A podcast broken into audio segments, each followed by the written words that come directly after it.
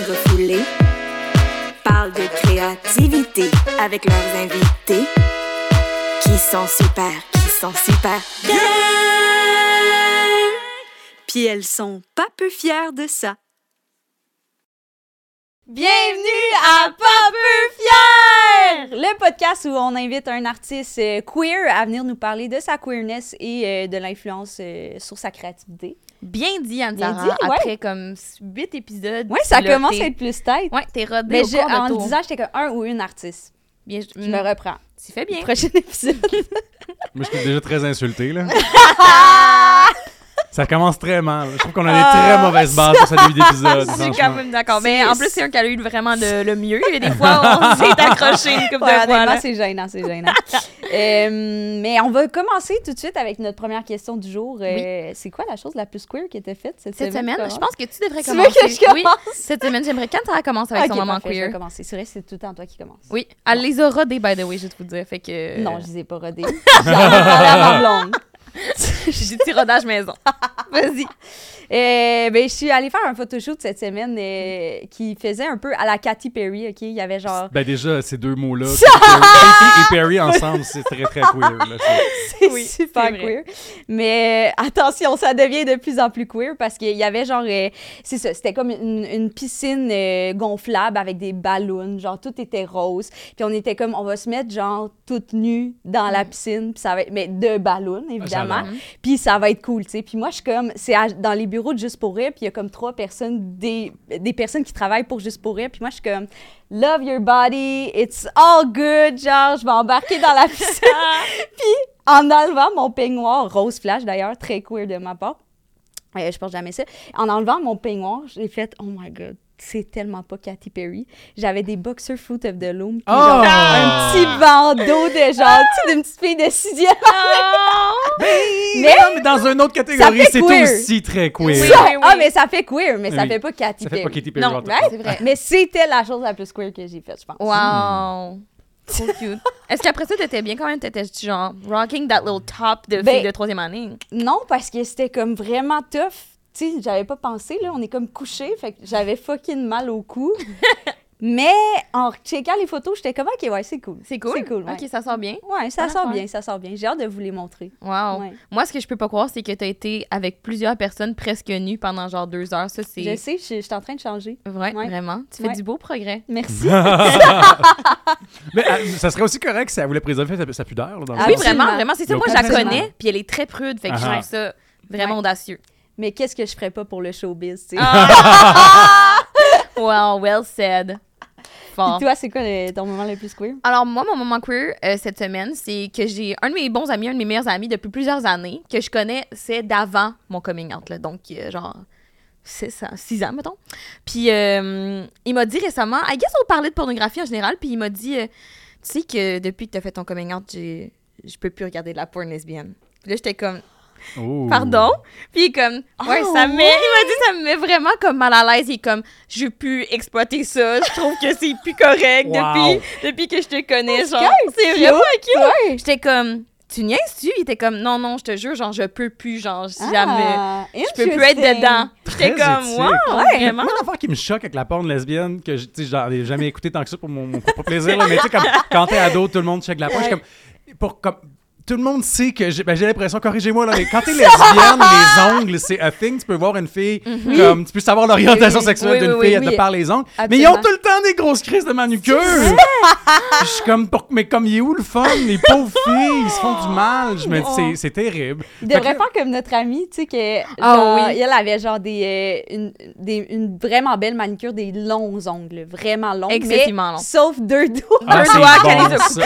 C'est genre, encore wow. plus lesbien Ouais, que ouais. d'avoir pas d'ongles. T'as une belle manicure, sauf les doigts. Oui, oui. C'est excellent. Moi, je vois une fille in the wild avec ça, je suis comme, cette femme est audacieuse et je veux la connaître. Je veux. Je Mais c'est sûr que ça invite à l'aventure. Ah oui. Elle a dépensé pour ces ongles-là, puis elle a dit, sauf ceux-là, madame. C'est. Ah, J'aime ça. Wow. Moi, je veux savoir le talk aussi qu'elle a eu avec la manicuriste Ouais, après. ouais, ouais, Étais-tu comme, damn right, queen? Mais me semble que- me semble qu'elle disait que c'était genre, t'es sûr? T'es sûr? T'es C'est sûr? bon. C'est hilarant. Wow. Ben là, on va passer, euh, on va présenter notre invité du jour. Oui. Jean-Philippe Barriguera. Barriguera. Hey, merci tellement de l'invitation. Je suis content d'être là. Merci, merci à On est vraiment content de te recevoir. Tu veux-tu commencer avec euh, la chose la plus queer qui a été faite Ouais. cette semaine? C'est- Je l'ai vécu un petit peu par procuration, mais j'ai un groupe chat avec une euh, fag hag, un gars bisexuel et moi. Donc, c'est très queer. puis Il y a beaucoup, beaucoup de mother qui se donnent. Je te dirais, en fait, en général, c'est on envoie un lien et les deux autres personnes répondent en hurlant Mother. Euh, mais là, donc, la fille de ce trio-là est euh, maintenant nouvellement célibataire. Puis, euh, euh, là, elle est en mode, je vais en profiter, tu sais. Puis, euh, ça fait deux fois qu'elle a réussi à coucher avec des gars bisexuels en, euh, en utilisant Pedro Pascal comme bait. Fait que, genre, partage, euh, partage une story de Pedro Pascal, puis là, ils se mettent à avoir une conversation sur Pedro Pascal, puis là, finalement, ben, réussit Ça à fourrer grâce à ça. Ouais. Fait que je suis sûr que, ben, Pedro Pascal, c'est vraiment un bi-icon. Absolument. Mais euh, je pense qu'il serait vraiment content de, de savoir qu'il savoir. aide une fille hétérosexuelle à coucher avec des gars bisexuels. Mais ça m'a amené aussi une discussion vraiment intéressante. Les, euh, c'est pas toutes les filles hétérosexuelles qui sont à l'aise de coucher avec des, des, des gars bisexuels, Mhm. mais euh, euh, euh, cette fille-là en particulier me dit Mon Dieu, c'est tellement plus simple. Tout, comme tout est, tout est possible, il ouais. n'y a pas de tabou, c'est tellement plus détendu, un gars bisexuel. Les gars hétéros sont stressés. Leur Wow, tellement masculinité my est tellement tout le temps Ouais. menacée. Gars bisexuel qui s'en calisse, ben, ah oui, c'était un petit peu gay ce que je viens de faire, ou genre, oui, t'as voulu mettre un doigt à un endroit différent. Ben oui, Mais ça oui, va. C'est correct, ça Mais- me dérange pas. Absolument. J'ai une de mes amies aussi, et comme moi, mes meilleures relations sexuelles, c'est avec les bye boys. Ben et oui. comme Ah, c'est. Y a c'est pas de vrai tabou. Oui, non, ils sont ouverts, ils veulent explorer, sont comme plus genre honnêtes et authentiques aussi. Fait comme Ah. go bye Moi, je dis boys. qu'on fait. Ben, 2023, là, faisons ça de l'année des Bye Boys. L'année des Ah, Ouais, Bye mais- Boy ouais. Summer. Tu me donnes quasiment envie de coucher avec un, Un homme. bye boy. un bye si boy. vous êtes intéressés. J'adore ça Lesbian looking ça. for her own little bye boy to experiment this summer. I want a bye boy de service, s'il vous plaît. ah Oh, bon, c'est c'est bon. super. Ah ben excellente anecdote queer, on a Ben, adoré, écoute, adoré, adoré. Je- je- ça me- Il y en a à toutes les semaines, c'est un feu roulant. Il y en a tout le temps. là, Mais avec c'est bon un petit Ouais. group chat queer, Ouais. j'adore. Ouais, on en a même pas. On en a pas. Non, c'est tout le temps bon. Il y a Ouais, beaucoup. Puis il y a des trucs qui intéressent pas le- les autres. Là, c'est- ça- ça- Oui, je suis C'est comme d'accord. un safe space d'affaires dont la plupart du monde se calisse. tu vois, ce matin, on discutait de la fois que j'étais allé voir euh, L'inconnu du lac Hmm. à Excentriste. Ça, c'est un film qui se passe dans un. Écoute, j'avais genre 19 ans quand j'ai vu ça. C'est un film qui se passe dans un cruising spot gay. Ah, c'est un film français. Fait que toute l'action, c'est pour vrai des gars en graines sur la plage. mais genre, il y a un meurtre. Fait qu'il y a comme une intrigue policière, mais c'est tous des gars de genre. C'est comme Ah ouais, ouais, je l'avais sucé dans le buisson la semaine passée, lui. Puis tu sais, évidemment, de par le sujet du film, ben, ça attirait une certaine clientèle. Puis je me rappelle, j'avais 19 ans, j'étais allé au cinéma excentriste, tout seul. Et il y avait juste des gens, des vieux homosexuels d'un certain âge. Je me sentais comme dans un sauna. J'étais comme, je suis tellement pas bien. Je me sens, je me faisais regarder pendant le film. Que c'est ça. Non, c'est très drôle. Ce genre d'anecdote Oh j'adore. Est-ce que ça a teinté ton appréciation du film, tu penses? Ben, les... ou- On en Ouais? parlait, puis j'étais comme, je me souviens pas du film, parce que mon ami était comme, Hey, mal à c'est l'aise. super bon cette affaire-là. Je suis comme, je m'en souviens pas. J'étais juste comme, j'étais tendu tout le long. J'étais comme, fuck. Oh! Poche, Mais mais sinon, mais, hey, là, je pense que je suis pas traumatisé. je là, tu sais. je comprends. Ça mérite peut-être une deuxième écoute à la maison cette Ben, fois. c'est ça, ouais. écouté Ou avec ton propre vieil homme gay qui Ah, sait comme regarde. celui que tu choisis, tu sais. Peut-être que j'aurais, si j'avais été plus ouvert, je me, ça aurait changé ma trajectoire de vie. Je me serais retrouvé un sugar daddy. puis, Imagine! Mes études rien coûté, je sais pas. T'as Ah. manqué l'opportunité de faire Je beaucoup sais. de cash. J'ai pris les mauvaises décisions dans ma vie. je me rattrape aujourd'hui. sur les mauvaises décisions, pas sur les, les sugar daddies. là. Oh, ben, au pire, hein. Les deux, ils sont possibles. Jean-Philippe, Allô? tu es auteur, Ouais. metteur en scène, Uh-huh. acteur aussi. Mhm. Ma première, ma première question pour toi. Est-ce que c'est vrai que l'école de théâtre, c'est un peu comme la mecque gay? Où euh, tous les, les hétéros vont assouvir leur curiosité homo-érotique? Hey, c'est tellement une bonne question. Moi, je te dirais que mon expérience de l'école de théâtre a été vraiment décevante de ce côté-là parce que c'était pas très gay. Il y avait un autre gars dans ma classe qui était gay, mais euh, c'était pas très gay, non? Euh, il y avait pas non plus beaucoup d'expérimentation qui se donnait là, je te dirais. Une fois, j'ai eu une expérience avec un gars hétérosexuel qui semblait très ouvert à, à de nouvelles aventures, mais qui a, qui a- qui a choqué, mais c'était pas un gars de l'école de théâtre. Ça s'est passé pendant l'école de théâtre, ouais. Mais euh, moi, je sais pas. Je pense que ça peut être été vrai à une époque, mais moi, de mon époque, il y avait eu, il y a même certaines classes, dans, dans ma classe, on était deux homos, mais il y a même certaines classes, il n'y avait pas un seul euh, homosexuel de, de la classe du tout. Fait que, euh, Par contre, j'ai euh, rencontré mon, mon premier chum sérieux. J'étais à l'école de théâtre. C'était euh, c'était mon coloc, puis on a fini par Hein? sortir ensemble pendant trois ans. Wow, c'est Ouais. bon! Ben oui, tu sais, la fameuse affaire de tu rentres sous d'un party, puis finalement, ça devient une relation de trois ans. Mais est-ce que les deux, vous étiez out? Oui, oui, oui. Hey, non, c'est pas vrai. Hey, mon Dieu, je viens de découvrir quelque chose, j'a- j'avais oublié. Non, non, c'est vrai, mon chum de l'époque, il n'était pas out. Wow! Fait que, euh, il m'a juste un peu comme cruisé en rentrant d'un party, puis ça s'est C'est lui c'est qui voulait vraiment habiter avec toi. Bon, on se connaissait pas. Ok, ok, ça c'était comme, c'est gars. comme adonné comme ça qu'on déménage Ah, ensemble. Ok, ok. Mais euh, ouais, c'est comme arrivé de même. C'est euh, Ah, c'est cute. c'est une drôle d'affaire, ouais. Ouais wow, ouais. c'est cute à mort quand même. vous aviez complètement raison. J'avais comme oublié cet élément-là de l'histoire. c'est Wow. bon. Mais c'est ça, peut-être que c'est plus récent, mais moi, j'ai une amie qui a gradué de l'école de théâtre de Saint-Hyacinthe. je pense que c'est là, théâtre. j'ai étudié. Puis c'est ça, puis elle, elle me disait, elle était comme moi, c'était euh, the place to be, c'était gay. Tout le monde voulait essayer des affaires. Mon Dieu. mais je pense que ça a peut-être changé. Peut-être que c'est une course différente. ouais, moi j'étais là de 2005 à 2009. Je pense Ouais. déjà que la, la- disons les attitudes par rapport à l'homosexualité ont changé. Le, le monde est bien plus. euh, tu sais, faut. C'est encore vrai pour beaucoup de monde, là, mais j'ai quand même l'impression que pour beaucoup de gars hétérosexuels ou sur le spectre, disons, de la bisexualité, le simple fait de coucher avec un gars tout d'un coup, tu sais, c'est comme un. C'est comme si tu perds de, c'est que tu perds une, une virginité de, de masculinité. Là. Tu- Ouais. C'est comme si tu perds de quoi quand tu traverses de l'autre bord. Puis je suis comme, hey, tu sais, les gars, t'es pas, ça, ça, t'as pas, ça, besoin de changer comment tu te perçois. Ça, Ouais. ça se peut que t'as juste, ça se peut qu'une fois, t'as eu le goût de manger du, du gâteau au chocolat dans ton Ouais, c'est année. ça. Ben oui. C'était super le fun. C'était bien bon. Un bon gâteau McCain, ça n'a jamais tué personne. Jamais Résultat, tu fais du gâteau aux fraises. C'est correct Oui, oui, aussi. Là. C'est Tout le monde aime le gâteau aux fraises aussi. Mais Ah, regarde. C'est cute. C'est la belle leçon du La jour. belle leçon La belle avec leçon, c'est gâteau que. Y a pas, on devrait pas se définir par la, la- la sorte de gâteau qu'on aime. Bien dit. Ouais. Vraiment Mais inspirant. toi, comment t'as découvert ta queerness? T'en rappelles-tu? Y a-tu Hey. un point tournant? Je le sais pas. euh, J'ai pas de moment de déclic, mais Ouais. ce que je trouve dingue, c'est que je le savais quand j'étais en sixième année. Ok. Ah. Je veux dire, c'est te- je, je ne peux pas comprendre. Je me rappelle que euh, je checkais des vidéoclips à Musique Plus quand j'étais petit, puis j'étais comme genre, ah, ils sont beaux, le monsieur. C'est comme, c'est vraiment bizarre. Euh, J'ai comme, tu sais, il y a eu, alors que, tu sais, moi, quand il y a des gens qui me disent, hey boy, ça m'a pris du temps avant, genre, de comprendre ma sexualité, Ouais, ouais, puis mhm, ouais. genre, mon orientation, whatever, puis qui s'en rendent compte à 24 ans, je suis comme, Ouais. tabarouette. Moi, je, non, non, moi, c'était genre à 11 ans, c'était clair. là, Ah même, j'étais comme très, très, très euh, torturé par rapport à ça parce que Ouais. je me disais, oh mon Dieu, c'est tough. Puis je suis en région. Puis j'entends le monde faire des jokes de tapette. Puis tout ça. Puis Ouais. euh, j'ai comme fait un. C'est comme. J'ai vraiment une drôle d'affaire. J'ai comme fait un premier genre coming out en sixième année. Wow! Puis là, Oh my god! des amis au primaire. Puis là, euh, c'est comme un peu resté mort. Et là, finalement, quand je suis rentré au secondaire, mais là, le monde en parlait comme pas. Puis là, finalement, je me- j'ai comme un peu Le monde en parlait filles- Non. T'as fréquenté J'ai des filles? fréquenté des filles parce qu'il y a des filles qui me crousaient. Puis j'étais comme, OK, je vais essayer ça. Ouais, tu te laisses aller là. C'est ça. Puis là, j'ai refait mon coming out en secondaire 4. Tout le monde était. Le monde a réagi comment? Mais je sais pas, Ou c'est pas, pas- comme... Il ils y a ont du pas monde qui le savait parce qu'ils m'avaient suivi du primaire, mais là, ils devaient se dire que c'était une phase, là, tu sais, Ouais. la fameuse phase. La phase de musique plus. Exactement. Cette que, phase gay de sixième année. C'est tout le monde une petite phase gay en sixième année. Hey, mais moi, ça m'est arrivé en Pour vrai? sixième année, mais moi, je l'ai pas dit, là. Ah, Moi, j'étais genre, j'avais juste rêvé que j'avais embrassé mon ami, genre un petit, un petit bisou. ah, c'est Puis le lendemain, je me suis réveillée depressed, là. Genre, j'étais comme, oh my god, tu sais.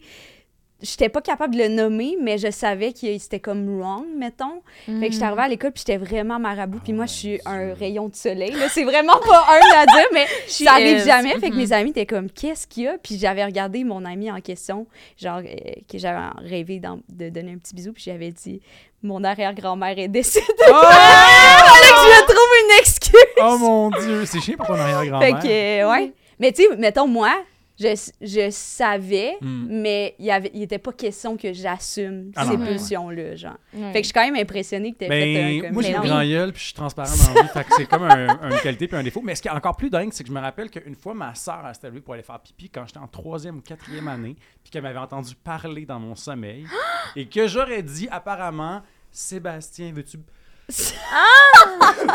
Excellent moment pour éternuer, je suis tellement désolé. Oh mon Dieu. Non, le suspense, mais ça Ouais, est à son comble, Wow. c'est bon. Bref, donc j'aurais dit dans mon sommeil, Sébastien, veux-tu me marier? Sébastien qui était comme mon meilleur ami. Fait que là, en trois ou quatrième année, mon subconscient était genre amoureux de mon meilleur ami. C'est comme cute et triste à la fois parce que tu fais, oh Ah, mon Dieu, c'est pas le moment. Mais. euh, Ouais, fait que c'est comme arrivé vraiment tôt. Puis là, après ça, ça, maintenant, ça- puis moi, ce que je trouve malade au secondaire, c'est que j'étais comme, j'étais en région, puis j'étais comme, ah, fuck, euh, encore là, joke de tapette, tout ça. Puis finalement, je- quand j'ai fait mon coming out, le monde a arrêté de faire des jokes de tapette devant moi. Ah! Ah, Fait que, Au lieu de c'est les ça. faire sur toi. Oui, genre. mais c'est cool. fait- honnêtement, c'est que je pense que le monde, tu sais, le monde ne m'écœurait pas spécifiquement Non, ouais, à cause de ça parce qu'ils ne savaient pas. Mm. Puis je pense qu'à partir du moment où les gens le savent, ben là, ils, ils- ils se rendent peut-être compte un peu plus de. Ben tu sais, je pense que j'ai été témoin d'un genre de. Moi, j'étais à un moment, j'imagine, où c'était en train de changer cette affaire-là. Ouais. tu sais. Là, j'ai l'impression que, ben, en- il y a encore du monde cave partout, mais tu sais, j'écoute un peu les ados aujourd'hui au secondaire, Ouais. je suis comme, mon Dieu Seigneur, ça change. c'est oui, chill. ça change vraiment. Ouais. Ça veut pas dire que c'est simple, mais c'est chill quand Ouais. même. Puis c'est ça, tu viens de. Plessisville, hein? Ouais. Moi, je viens de Victoriaville. Ah! mais là, voyons! Ouais, ouais. Puis justement, moi, Victoriaville, mettons, ça aurait pas passé, je pense. Mais ça aurait passé, évidemment, parce que comme c'est chill, mais je pense pas que ça aurait été accueilli super bien si j'avais fait un coming out dans cette petite ville-là qui était déjà un peu plus grosse que Plessisville. Ouais. C'est comme Ouais. la métropole quand même.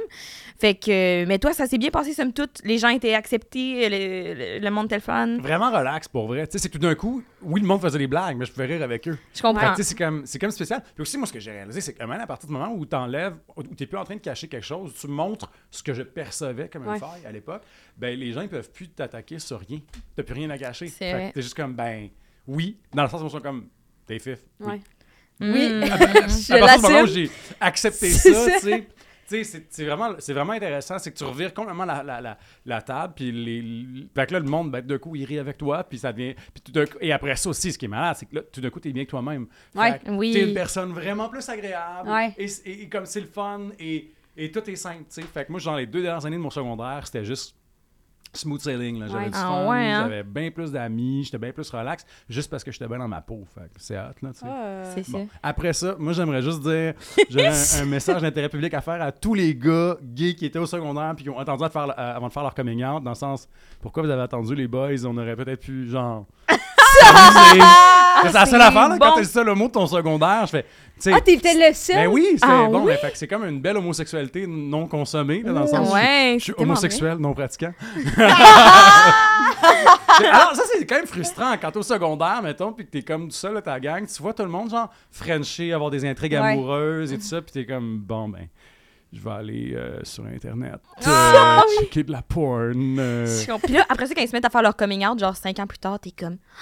Toi, t'as attendu à l'université, mon tabarnak! je te trouvais cute dans mon cours de maths! C'est bon! Tu sais, là, le fun qu'on aurait pu avoir. French au cas. Non, t'es pas French au cas, là, mais tu sais. Ça, il faudrait qu'on en parle. French au cas au secondaire. Pourquoi? Mais c'est weird, ça, par C'est exemple. weird. Ouais, moi, Ouais. j'ai fait ça souvent, je vais pas Ah, mentir. ouais? Avec des gars dans le temps parce que j'étais comme. That's Ah, what I Dieu, like! mais moi, je- on dirait que je me serais senti comme euh, euh, très exposé dans mon intimité. Je Ouais. comprends. Mais je pense que peut-être que moi, j'étais déjà dans la performance de l'hétérosexualité, donc la performance en général. Puis Ouais, j'étais comme, sure, yeah, je peux Frencher au cause. Je peux avoir un chum en ce Mais moment j'avoue 5 que par je au trouve que bal. si t'es- si en mode je veux cacher mon homosexualité, il y a rien de mieux que de French au. Exact. Là, t'es vraiment efficace dans On le se fait de doutait pas cacher. de mon. Euh. On se doutait En fait, pas hey, de je moi. dis ça. J'ai fait ça, moi, mais avec De des filles. Aussi? Ah ouais? Ben, en mode, en mode Mais I guess- performer mon Ouais, hétérosexualité. Mais oui, oui. Ouais. Fait, you know. Ah, mais il y, a- il y a des personnes, il y a des ados hétéros aussi qui aiment ça. Je voulais pas Oui, je pense bâcher que ça. oui. C'est peut-être un thing. Je pense que oui. Je pense qu'on oublie que c'est genre vraiment. Tu sais, quand on a. ah, t'as 16 ans, c'est Ouais. comme. Tout est tellement comme. Now and j'ai Ouais. besoin de Ouais. ça. Ah, C'est comme. dans tous les films d'ados aussi. Aussi. Vraiment vrai. Ouais. Puis limite, je pense que. OK, hear me out. Je pense que le monde frenchait plus devant les cases pour montrer au monde bien était cool que genre dans leur chambre. genre. Ben oui, 100 c'est sûr, right? Ouais. Wow, C'était mon hypothèse. Non, non, c'est bon, c'est un peu de. J'aime ça. Mais là, on va aller plus dans ta euh, créativité. On Mhm. s- on, se demandait, ton, on a parlé de ton parcours queer, mais ton parcours euh, de- de- d'artiste, en fait, t'es passé d'acteur à euh, auteur de, de, de théâtre, Mhm. puis maintenant romancier. Exact. Euh, comment ça s'est passé, toutes ces transitions-là? Euh, ben, en fait, c'est drôle. Moi, j'ai toujours voulu écrire. J'ai toujours écrit. J'étais au secondaire, même. J'étais en train d'écrire ma première pièce de théâtre déjà, Ah! à Saint-Hyacinthe. Puis, euh, Wow, so gay! so gay. Moi, j'étais vraiment, euh, moi, j'étais vraiment Lexi d'Euphoria au secondaire. J'étais vraiment le, le, le theater kid, là. Vraiment. J'ai, euh, fait tu sais, j'ai commencé à faire du théâtre, genre en secondaire 1, là. Ouais. fait, dès que j'ai pu faire du théâtre, et enfin, même, j'ai ma première pièce en sixième année, fait que Encore là, tu- vous me direz super gay. Ouais, The Gay Year au max, vraiment, la sixième année. Là. Mon Dieu, oui. Ah oui, oui, oui, vraiment, vraiment queer. Mais pourquoi, euh, je sais pas pourquoi, j'ai toujours voulu faire ça, alors que tu sais, je viens d'une famille de sportifs, fait que c'est comme, tu sais, des fois tu fais, OK, ben la pomme est tombée d'une drôle de place. là, mais, mais fait que ça, c'est arrivé. Puis bref, euh, moi, j'ai été vraiment chanceux, donc je suis rentré à Saint-Hyacinthe direct après le secondaire, euh, ce qui est quand même une bonne luck, là, tu sais. Puis je peux pas dire que j'étais, la, mettons, j'étais- je me suis préparé comme j'ai pu, mais tu sais, j'avais pas été coaché puis fait la tournée toutes les auditions comme les gens sont supposés faire normalement, tu sais. Fait je me trouve quand même chanceux d'être rentré. Puis, euh, en plus, j'ai eu genre une super opportunité cet été-là. Il y avait à l'époque euh, Feu Rita Lafontaine, qui était une grande comédienne qui a fait plein de créations de, de Michel Tremblay, tout ça, qui avait son théâtre dans ma région, à Saint-Joseph de Ham-Sud, que tu connais? Puis, euh, fait que là, elle cherchait un kid de la région pour jouer dans sa pièce à son théâtre d'été là-bas. Fait que là, genre, moi, j'ai fini mon secondaire. T'avais J'ai joué suite. dans son show. Puis, Oh euh, my god, c'est comme les enfants de. Disney un peu. C'était vraiment ça, pour vrai, c'était vraiment malade. Wow, c'est une belle drôle. expérience. Puis à travers ça, mais moi j'écrivais déjà, je travaillais sur ma pièce et tout ça. Puis euh, pendant Saint-Hyacinthe, il y avait une affaire vraiment cool qui existe encore aujourd'hui qui s'appelle euh, l'Égrégore. C'est un concours d'écriture euh, dramatique. Fait que dans le fond, tu envoies ta pièce, puis euh, si tu gagnes, tu as une mise en lecture euh, publique au Festival du Jamais Lu et tout ça, puis un coaching sur ton texte. Fait que c'est vraiment le fun. Moi, il y avait genre Éric Bruno dans ma lecture. À l'époque, personne ne le connaissait, venait de finir l'École nationale, mais c'était comme Ouh, Éric Bruno. non, c'est- fait que, fait que, bref, déjà pendant Saint-Hyacinthe, j'écrivais tout ça. Puis je suis sorti de l'école de théâtre, je travaillais quand même, tu sais, comme comédien, ça allait bien. Tu sais, je faisais du théâtre, tu sais, j'ai comme deux ans, à- l'année après avoir fini euh, Saint-Hyacinthe, j'avais comme un premier rôle au TNM. Oh, nice, C'était cool.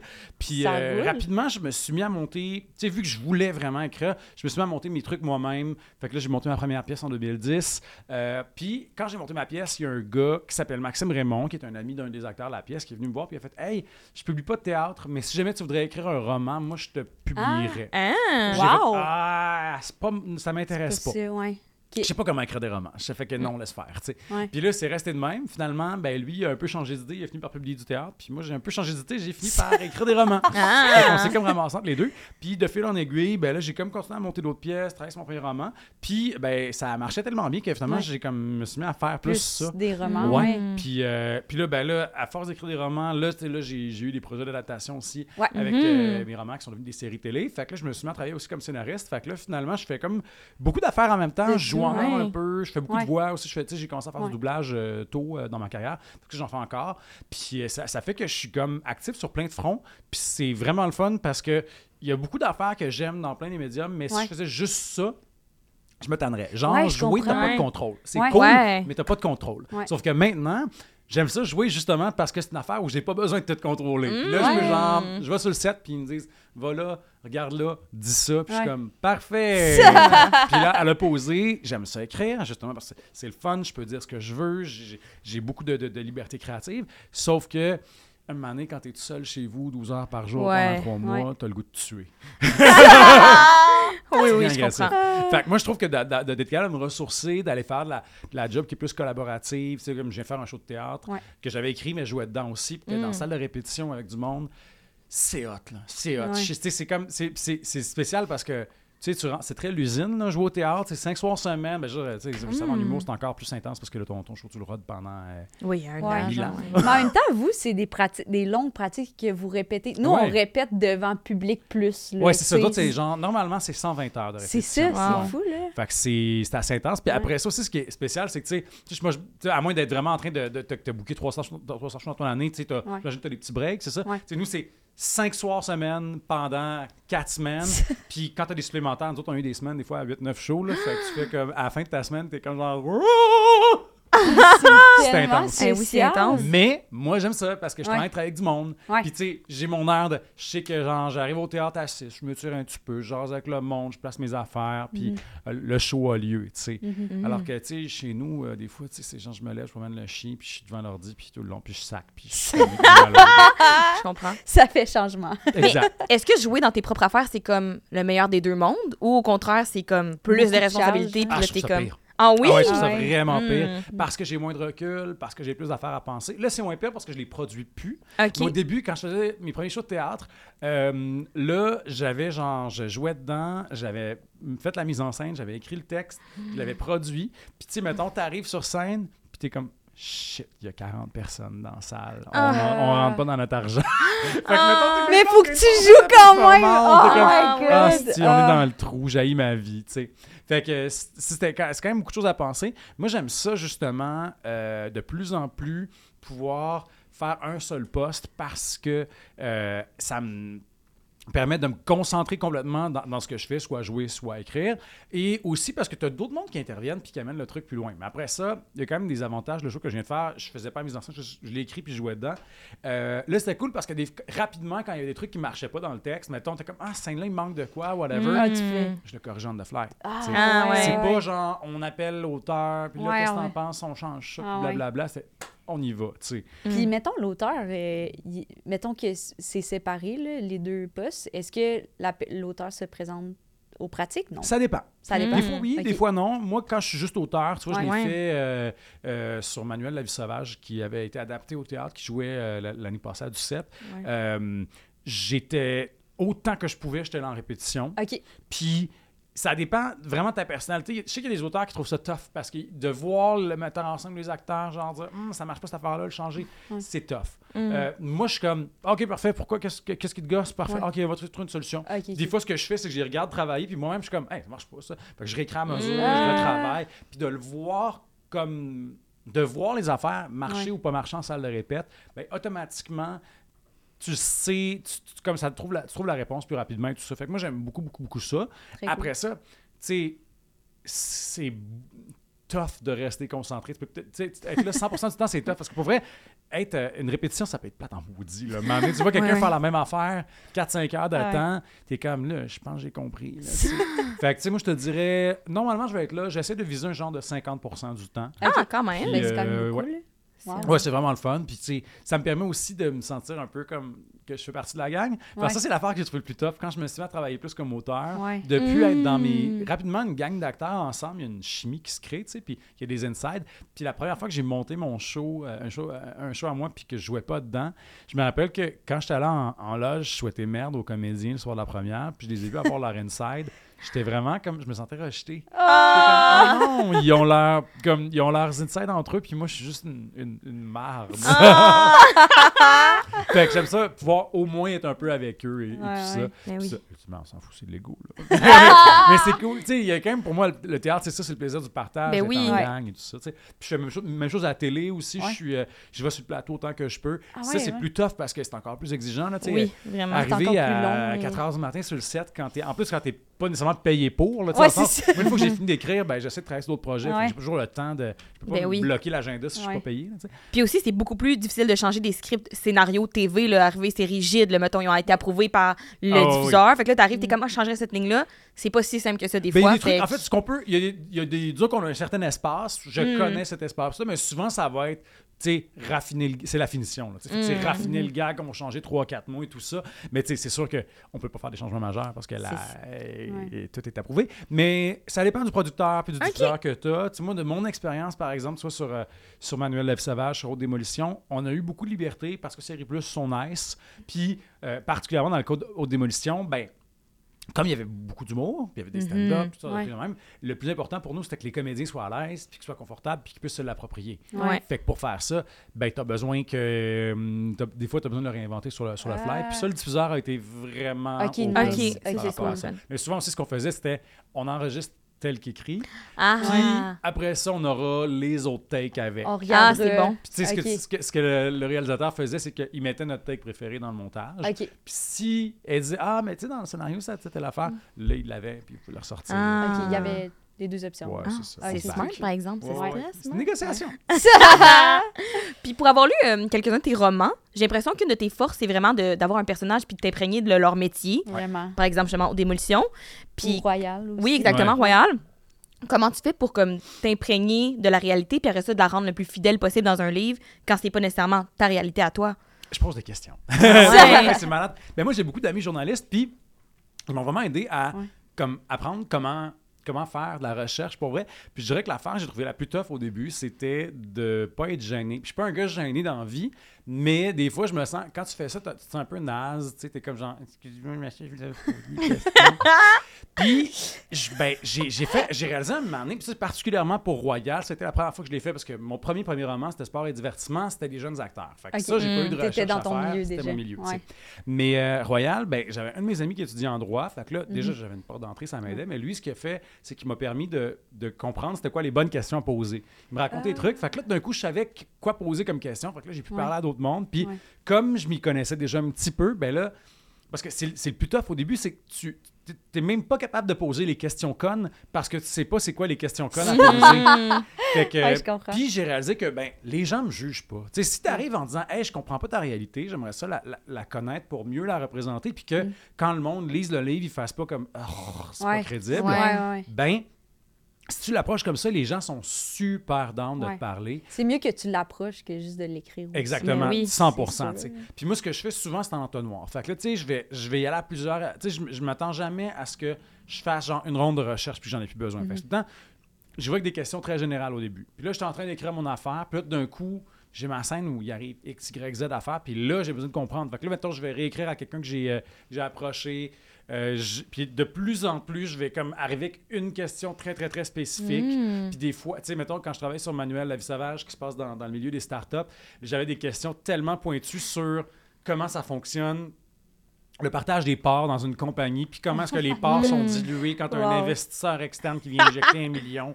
C'était vraiment, vraiment, vraiment compliqué et plate. Ben, j'avais un avocat spécialisé en startup qui m'expliquait tout ça. Ah ouais. ah ouais, c'était c'était génial. C'était vraiment génial, génial, génial. Fait que bref, c'est ça. C'est que moi, je, commence, je commence large, j'y vais, j'y vais. J'essaie de, de garder des bons contacts avec ces, euh, ces, ces sources-là.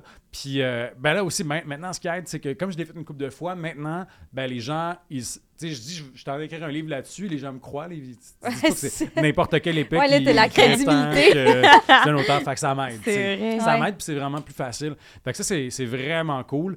Puis, tu sais, j'en reviens toujours, toujours à ça, c'est de le présenter en disant je veux que ce soit conforme à la réalité. Ouais. Fait que les gens sont contents. Puis, tu sais, Ouais. moi, ça m'est arrivé des fois que les gens disent Hey, merci, je suis content que vous vous penchiez là-dessus, puis merci de prendre le temps de faire que ça soit représentatif aussi. Ouais. C'est vraiment cool. Ouais, ouais, ouais. C'est vraiment cool. Puis, tu sais, maintenant aussi, ça m'arrive sur des projets télé. euh, tu sais, je l'ai fait une fois. Tu sais, des fois, ça va jusqu'à genre, euh, j'appelle la Sûreté du Québec, puis je suis comme, hey, dans un cas comme ça, mettons, c'est quoi la procédure? Où j'avais parlé avec une. euh, C'était une. Tu sais, avec une psychologue de toi, mettons, au niveau éthique, quand il arrive X, Y, Z à faire avec un patient, qu'est-ce que tu fais? Puis les gens sont super game, tu sais. Puis souvent aussi, des fois, les ordres professionnels, quand c'est des trucs de, de profession, les ordres professionnels sont vraiment euh, euh, très aidants là-dessus. Fait que c'est c'est C'est hot. cool. C'est beaucoup de job quand Ouais. même. Oui, j'allais travail. dire, parce Ouais, que c'est c'est- écrire, mais aussi, tu as une job de recherchiste, Ouais. euh, veux pas. Ouais. là. Que Ça- tu fais ça- tout ouais. par toi-même. Right, C'est ouais. fou. Ouais, parce que tu sais, on n'a pas de, de budget. euh, Ouais. Non, euh, ouais. La maison d'édition va me débloquer du cœur. Mais quoi, je pense que d'après moi, les auteurs vedettes, mettons aux États-Unis, qui ont des gros gros marchés, qui sont très riches. genre.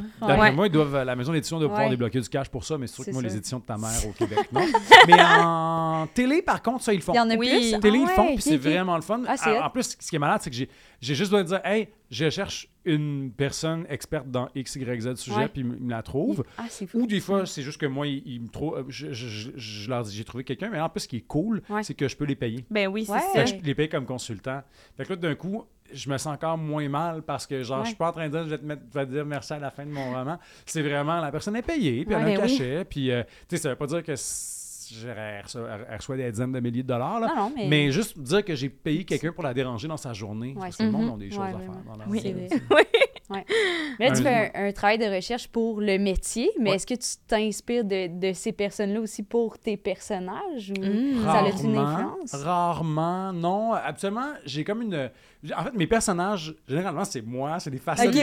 moi, ça part de moi. mais euh, par contre, il y a des petits revirements, des choses que les gens vont me dire qui deviennent des, des trucs très importants dans, dans- dans mes livres. Euh, tu sais, un exemple de ça, par exemple, dans Royal. Tu sais, je m'étais fait servir une image que j'aurais pas pu inventer moi-même. Puis je me suis dit, mon Dieu, c'est trop bon. C'est, euh, ça, c'était venu de mon ami Frank, qui étudiait en droit à l'époque, qui est avocat maintenant. Euh, il me racontait que quand, pendant la course au stage, tu peux savoir qui est encore dans la course de par qui vient encore en soute à l'école. Ah! Fait que tu sais que si quelqu'un est venu en t-shirt à l'école, il n'y aura pas d'entrevue cette journée-là. Donc, Wow! il est encore dans la course. Fait que des petits détails comme ça, je suis comme Ah, c'est trop bon. Ouais. Faut que je me serve. Puis des trucs souvent comme ça, la réalité est souvent plus croustillante que la fiction. Fait que c'est sûr que ça, je, je- je- je les garde, c'est c'est les pépites pour moi. Mais oui, non, les, les- les personnages eux-mêmes, ça. ça devient. Puis je, je sais que j'ai l'air d'un psychopathe en disant ça parce que pas des personnages, mais c'est tout le temps des réflexions de moi-même, Ouais, des, ouais. des, des- des transformations. Puis tu sais, vous pourriez pas le savoir parce que je le prends puis je, je, je le revire complètement Ben oui, ouais, Mais sais, mettons, Haute Démolition, c'est une histoire de rupture. Ben, c'est sûr que je me suis inspiré d'une peine d'amour que Mm, j'ai vécue, ouais. mais tu sais, je pense même que mon ex, il lirait le livre puis il verrait même pas. il verrait même pas l'histoire, mais Ouais. moi, je le sais. Ultimement, ouais. c'est des impressions, des Les sensations, des émotions. sentiments, ouais, ouais, ouais, je comprends. Ouais. Mais tu t'inspires de toi, mais il n'y a pas beaucoup de personnages queer dans tes livres. Non, c'est vrai. Est-ce que c'est genre. On se demandait si tu comme intentionnel ou t'es juste comme. ça C'était de même. Ça a été la, la créativité sur le moment, genre. J'y ai pensé récemment, c'est vraiment intéressant. Puis euh, je me rends compte que je pense que je suis une personne vraiment privilégiée dans la vie, puis j'ai pas subi beaucoup d'homophobie. Ouais, je comprends. Puis à cause Ouais. de ça, j'y pense pas beaucoup. T'as pas genre le. le... Ouais. Ouais. je comprends. Je Puis comprends. même, tu sais, c'est même- non seulement je suis pas très militant par rapport à ça, parce que je, je- c'est pas une. C'est que c'est. J'y pense. Tu sais, mettons, j'oublie. Des fois, j'oublie que je suis gay, là, dans le sens. J'ai un chum, euh, j'habite avec un homme. Mais il y a pas. Tu sais, je repense à. Tu sais, mettons, par exemple, de mes amis. euh, racisés qui peuvent pas, qui me, disent, tu sais, qui me disent, moi je peux pas, je, genre, je peux pas oublier que je suis noir. Ouais. Je vais, je vais à l'épicerie et je sais que le garde de sécurité me Mm. regarde différemment. Moi, le privilège que j'ai, euh, c'est que je, le monde s- le sait pas avant que j'en parle ou avant qu'il me voit Ouais. avec mon chum. Ouais. Euh, Puis tu sais, il faut dire qu'il y a quand même... Tu sais, c'est une affaire qui a été travaillée quand même parce que ça veut dire que moi, j'ai appris dans la vie que pour être un gars, fallait correspondre à une certaine image. Puis je me suis conformé parce que c'était payant. Puis aussi, je dirais que l'école de théâtre a beaucoup contribué à ça parce qu'on m'a appris à l'école de théâtre. Puis je dirais que l'é- l'école de théâtre, à l'époque où j'y étais, était très, très genrée. Ah les ouais. filles sont de même, les gars sont de même. Ah faut que tu places ta voix comme ça, puis il faut que tu correspondes. Ouais. Fait que ça te met dans un moule. Moi, Puis j'imagine, excuse-moi, je t'interromps, mais j'imagine au théâtre aussi, tu sais, comme, faut que tu sois le plus nerd possible. Exact. Donc, Ah ouais. hétéro. Mais tu sais, genre. nerd, mais c'est ça. Mais tu sais, moi, je trouve que c'est tellement n'importe quoi, cette idée-là Ouais. nerd, parce que ça n'existe pas. mais C'est ça, c'est ça, inventée, guillemets. ouais. Mais t'apprends rapidement à correspondre à ça. Mhm. Puis, euh, moi, tu sais, moi, ce qui est bien, c'est que c'est- quand même, je suis proche, tu sais, comment je me sens. Mon identité de genre est très conforme à ce qu'on attend de Mhm. moi. Fait que je, je suis très chanceux dans, ce- dans ce sens-là. J'ai pas de conflit. Je- mais tu sais, moi, je l'ai vu quand même. J'en ai vu là, des comédiens gays essayer de se plier en huit pour rentrer dans un dans Ouais. un moule.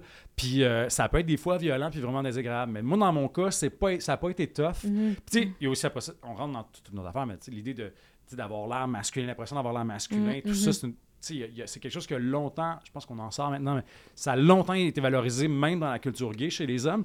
Fait qu'il y a, il y a tout ça qui, euh, euh, qui pèse. Mais moi, tout ça pour dire que donc, vu que je corresponds, je pense à l'image d'un gars hétérosexuel Ouais. à- moyen, je me le fais pas rappeler beaucoup, donc j'y pense pas beaucoup. Mm. Mais si on reprend la question à l'envers, ça se dit, je pense quand même que c'est au centre de ce que j'écris, même si c'est pas apparent, parce que la plupart de mes personnages, particulièrement si je prends Royal, Ouais. c'est un gars qui veut correspondre à la norme. C'est un gars qui veut rentrer dans le moule, puis c'est l'histoire de combien ça fait mal, puis c'est violent d'essayer de rentrer dans le moule. Fait que, pour moi, il y a, même si le- le- on va jamais vendre ce livre-là comme étant un livre queer, c'est pas ça du tout. Puis même moi, je l'aurais jamais présenté comme ça. Mais dans mon fort intérieur, quand je parle de choses qui Absolument. sont là, Ouais. puis que personne ne va voir à part moi. Mais que tu défais. Ouais, c'est ça, ouais. C'est quelque chose comme ça. Tu sais, correspondre à la. corre- rentrer dans le moule, correspondre à ce qu'on attend de soi, être un vrai gars. euh, il reste que c'est une forme de. Sais, puis j'avais une prof à l'école de théâtre, de- de- d'histoire de, théâtre, que je trouvais vraiment intéressante. Puis elle me disait que quand on parle de thème, on est tout le temps en train de parler de deux choses. En fait, c'est un spectre. Fait qu'on est tout le temps. Si tu parles de. euh, conformité, ben, tu es nécessairement en train de parler de différence. Si tu parles de guerre, tu parles de paix. Fait que c'est toujours sur des wow. pôles. Puis effectivement, la conformité, tu sais, la plupart de mes personnages, d'une façon ou d'une autre, ils cherchent à, à- à entrer dans une forme de conformité ou en tout cas à plaire. Mhm. Puis je pense que, tu sais, moi, il y a eu beaucoup de... Définitivement, moi, ça, ça, ça, ça a été quelque chose qui a été majeur dans ma vie. Puis ça... Ma queerness, je crois, s'exprime de cette façon. Absolument. Ah, wow. Ouais, c'est super Super intéressant. Mais mon ouais. éditeur, je vais vous le dire, mon éditeur, il attend encore que j'écrive mon grand roman. gay. Ah ouais, ouais. J'espère. Euh, un jour, ça viendra. Est-ce que, est-ce que ça t'accroche? Est-ce que tu sens que souvent on veut que tu parles de ces enjeux-là, genre? Ou... Non, je suis pas. euh, on me le demande très très peu, sincèrement. ok, ok. C'est- juste ton éditeur. Puis- euh, non, non, puis mon éditeur, il est sans blague. là, Ouais, que-. Aussi parce que, tu sais, il est comme, hey, tu sais, mettons, je pense qu'il n'y a pas tant d'auteurs queer dans, sa, dans, son, dans son écurie. Il est comme, ben là, tu sais, moi, je veux publier des affaires queer. Ouais, Tu sais, je suis comme, tu sais, il veut diversifier sa, Ouais, son offre. Il est comme, j'ai un auteur gay qui écrit pas d'affaires gay, bien nul. Mais non, je, je le sens pas Puis en même temps, quand on m'appelle pour parler de, pour in- in- intervenir sur des thématiques gays, ça me fait vraiment plaisir Ouais. aussi. Oui. Ouais. Mais c'est jamais. puis Tu sais, honnêtement aussi, c'est que j'ai pas eu des. euh, j'ai rarement eu des. J'ai pas eu une expérience de vie, puis j'ai pas des prises de position, des opinions que, que je trouve qui sont si intéressantes que ça, nouvelles ou différentes. Mhm. Des. Tu sais, si tu regardes l'histoire du théâtre, là, des, des d'autres blancs gays qui ont parlé de c'est quoi être gay, il y en a eu. Fait que est-ce que j'ai tant que ça de quoi de nouveau à ajouter là-dessus, je, Je sais pas, ouais, je tu sais. Mais non. mettons, juste écrire, si on prend Royal, réécrire Royal, mais à place que ce soit un couple hétérosexuel, que ce soit un couple gay, tu pourrais-tu faire ça? Tu sais, ça aborde pas nécessairement des enjeux queer, mais ça reste que les deux personnages principaux sont queer sans l'adresser tant que ça. Ben, je pense que. Je pense à- tu vois, dans le cas de Royal, je me suis posé la question, je l'ai Mhm. discuté parce qu'on avait parlé pour l'adaptation. euh, je travaille sur une adaptation théâtrale. Oups! Ah! Nice! une- une, euh, primeur. On avait parlé, puis j'ai dit Ah, mais pour moi, ce gars-là, c'est le privilège incarné. Et je pense que Hmm. s'il est gay, il il- ça le place quand même dans une case légèrement plus marginale. Ouais. C'est quand comprends. même. Maintenant, on s'entend que le, le, le, le, gars, le gars de Brébeuf qui fait un métier libéral, euh, le pharmacien Ouais. gay, le médecin gay, l'avocat gay, on les connaît. puis je pense pas qu'ils font ben ben pitié dans la Ouais. vie. Là. On- ils vont bien. Je pense qu'ils vont bien. Mais ça, ça le place quand même dans une, une position différente.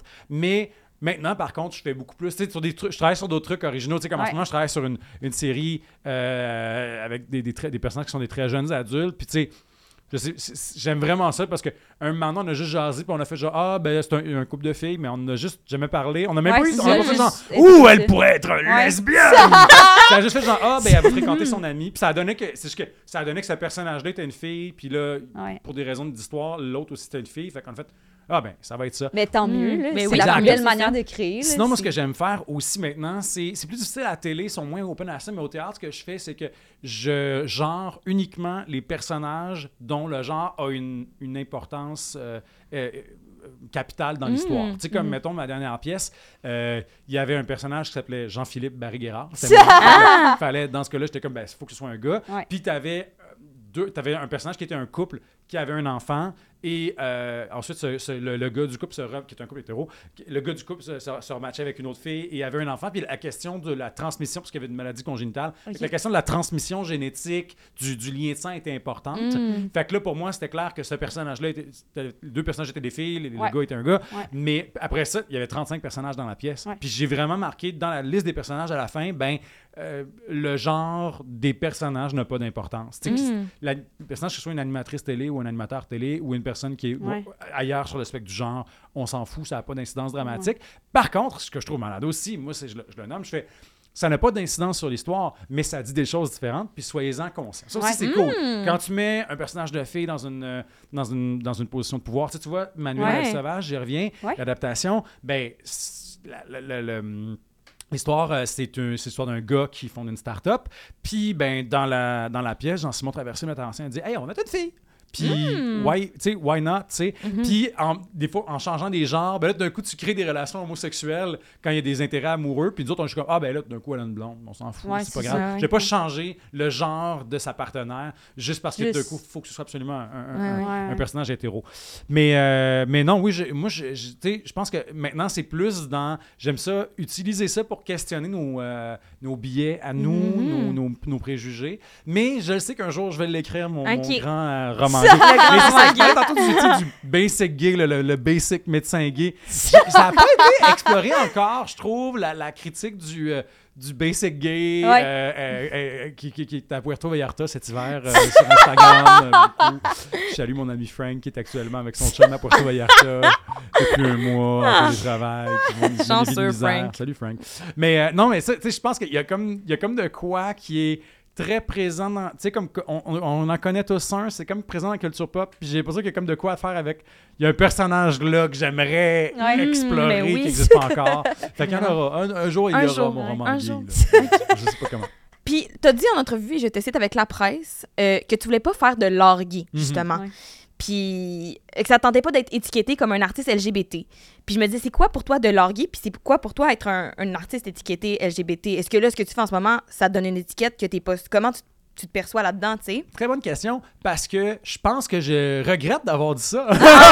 Mais en fait, oui et non. C'est-à-dire que je pense, tu sais, ça, c'est il y a trois ans, puis tu sais, c'était déjà en train de changer à l'époque, mais je pense qu'il y avait encore une... une, euh, je pense que le, le fameux grand roman gay, d'un coup, ça, ça, malheureusement, ça se retrouvait beaucoup sur le rayon de littérature Ouais. LGBT. Puis moi, c'est ça qui me faisait chier. En fait, c'était pas tant par rapport à moi, ce que je veux ou veux pas écrire, Mhm. que par comment ces histoires-là finissent par être segmentées, tu sais. Mhm. Puis, euh, tu sais, mettons, N'essuie jamais de larmes sanguin, par exemple, qui est Ouais. un extraordinaire Ouais. roman qui raconte la crise du sida euh, euh, à- en Suède. Euh, c'est vraiment hot, mais ça s'était retrouvé. Je me rappelle que tu sais, je l'ai vu beaucoup dans des librairies dans le rayon littérature LGBT, puis c'est comme poche parce que c'est une grande histoire qui, pour moi, est bien plus grande que, Que juste, juste- ce qu'elle raconte, ouais, tu sais, ouais. Mhm. puis qui devrait être dans les mains de tout le monde. Ouais. Ouais. Oui. T'as-tu l'impression que si justement c'est genre sur cette table-là, ben là ça devient une niche, puis genre il y a pas mal de personnes hétérosexuelles probablement qui, qui aimeraient le livre mais qui vont pas l'acheter. Exact. Ouais. Je pense que oui. c'est ça Je pense, qui mais en fait, je pense pas qu'ils vont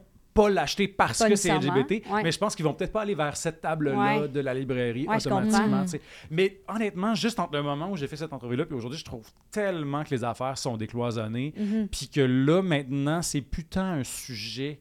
Puis ça, je trouve ça cool. Ouais. Mhm. Puis je pense que tu vois, là, ça, me- ça me donne le feeling qu'il y a beaucoup plus de liberté. Puis, tu sais, aussi, moi, j'ai appris, tu sais, et sûrement vous aussi, tu sais, quand j'étais jeune, j'ai appris à me projeter dans des histoires d'amour hétéro. Parce que Ouais. c'est juste Oui, ça que Ah, bien évidemment, oui. ouais, ouais, On en parle absolument. souvent. Ben, ouais. c'est ça, parce que c'est juste ça qu'on avait. Fait que, tu sais, Ouais. euh, j'étais Jack et Rose, là, tu sais, l'un ou l'autre, selon comment je filais cette journée-là, tu sais. Ouais. Mais là, je pense qu'on a tellement eu des belles histoires d'amour gay Ouais. que euh, on, on- on- je pense maintenant que les, les- les personnes hétérosexuelles peuvent se projeter là-dedans. Je regarde juste comme les réactions de la, à Last of Us. Ouais. Je sais pas si vous Oui, mais ah, oui, c'est ça. Ah, c'est tellement bon. Puis ça pas, c'est pas genre une émission queer comme The L Word, mettons. C'est Non, pas non, genre non. about C'est this. pas looking, Non, c'est c'est ça. pas, Mm. tu sais, Ouais, tu sais, moi j'avais comprends. adoré Looking aussi. Puis. Tu fais ah c'est cool et là en plus là c'est tu sais puis en plus c'est c'est queer sur, un- sur un moyen temps ce show là parce que là on a une petite fille queer puis Ouais. on a un vieux couple d'homo puis tout le monde pleure à la fin de l'épisode Ouais. 3 Oui. tu sais puis je suis comme ah c'est puis même moi je te dirais je puis je suis bon c'est touchant je suis content cette fois c'est des représentations mais honnêtement j'avais des, des hétérosexuels autour de moi quelqu'un genre oh mon dieu oh mon dieu je suis comme venez-en dans le sens c'est un bon épisode la là, même mais- chose. Oui, Ouais, oui.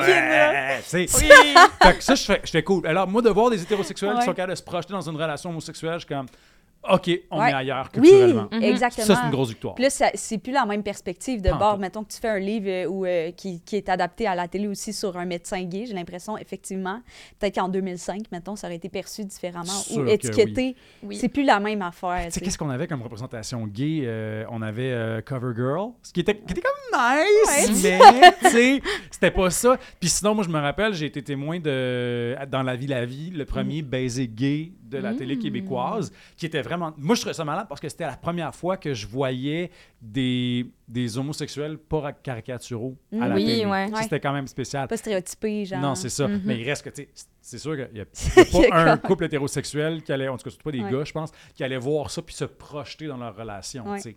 Mais il reste que c'est des petites étapes. Puis là, je pense qu'on est rendu. Rien n'est gagné. Ça Ouais. veut pas dire. Il y a, tu sais, il y a plein d'affaires à, à- à régler. Mais je sais quand même. Je trouve que ça, ça me fait capoter de voir à quel point le- on a fait du chemin en Mhm. 15 ans. C'est fou. Ben Absolument. Vraiment, Ouais. vraiment.